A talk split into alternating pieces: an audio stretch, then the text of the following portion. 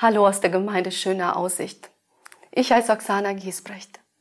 Stehst du im Moment auch vor einer Herausforderung? Oder fühlst du dich vielleicht innerlich zerbrochen? Ich möchte dir heute Mut machen, dass dein Leiden nicht zwecklos ist. Hier ist ein Stein, den habe ich aus meinem Vorgarten mitgebracht. Kannst du dich damit identifizieren? Wahrscheinlich eher nicht. Der liegt schön in dem Vorgarten, aber eigentlich könnte er auch woanders sein. Darüber will ich ein bisschen erzählen. Der Apostel Petrus meint aber, wir können oder wir sind Steine. In 1. Petrus 2, 4 bis 5 steht, kommt zu ihm. Er meint Jesus. Kommt zu ihm, dem lebendigen Stein.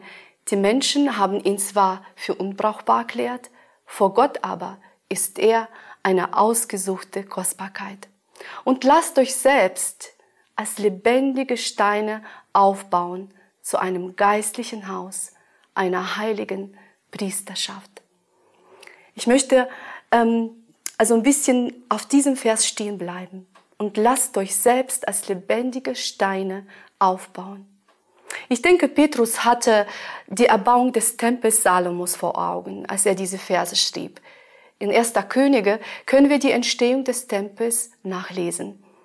Salomo beschäftigte Steinhauer, die einen Stein nach dem anderen aus dem Berg gewonnen haben und dann brachten sie ihn in den Form.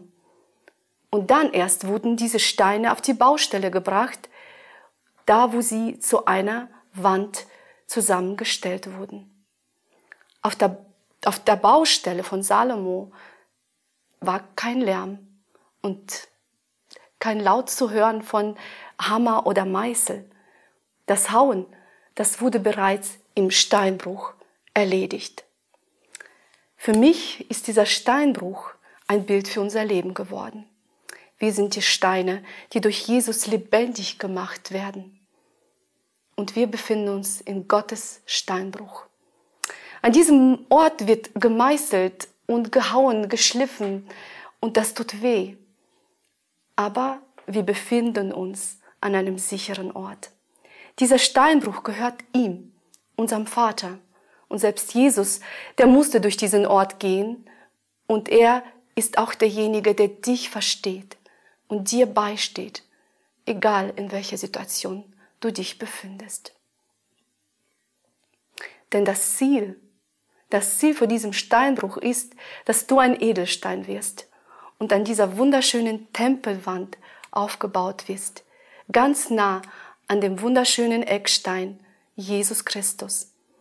Und dass du zusammen mit ganz vielen anderen Bausteinen zu einem Ort der Herrlichkeit Gottes wirst.